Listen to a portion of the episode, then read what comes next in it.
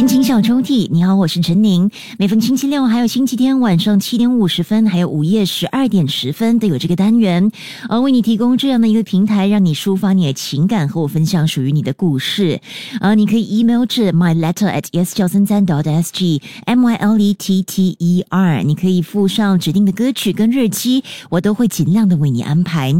而如果错过了首播跟重播，你也可以通过 me listen 又或者是 Spotify 点击 podcast 来重温。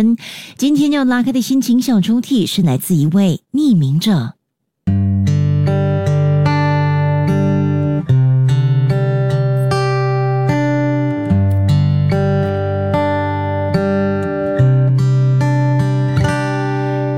最初遇见你的时候，我们俩都很脆弱。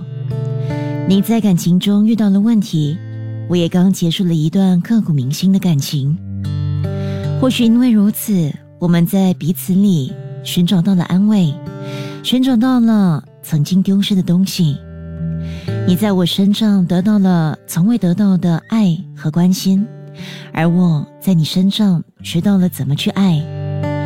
我们也因此走得越来越近。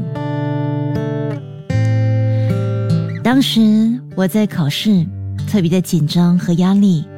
而我在你身上得到了安慰，也得到了无微不至的关怀，也因为这样，我渐渐的喜欢上你了。你教会了我很多很多的东西，也教会我如何去爱。那段时光，我特别的开心。当时我还以为我们能走在一起，但我发现，我始终没有勇气跨出那下一步。我没有勇气握住你，对你说出心里话。我没有勇气留住你，只因为害怕失去你。所以，我选择默默的等，等到足够勇气的时候，才对你说出我心里的话。然而，好景不长，我们开始忙于生活上的种种事情，你也就这样的渐渐的走远了。命运玩弄人吧，我就在这个时候才发现，我原来不能失去你，不能没有你。但这也来得太迟了。你在我犹豫不决的时候，选择了放弃我们。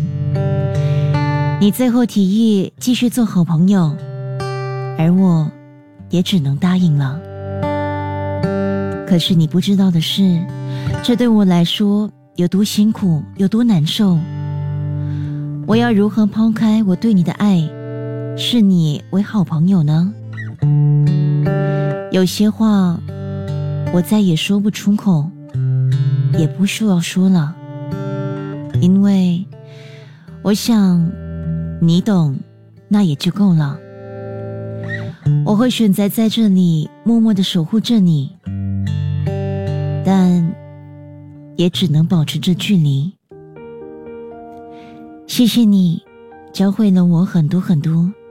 若我们还有缘分的话，我会紧紧的握住你，绝对不会让你再走了。即刻下载 Me Lesson 应用程序，收听更多心情小抽屉的故事分享。你也可以在 Spotify 或 Apple Podcasts 收听。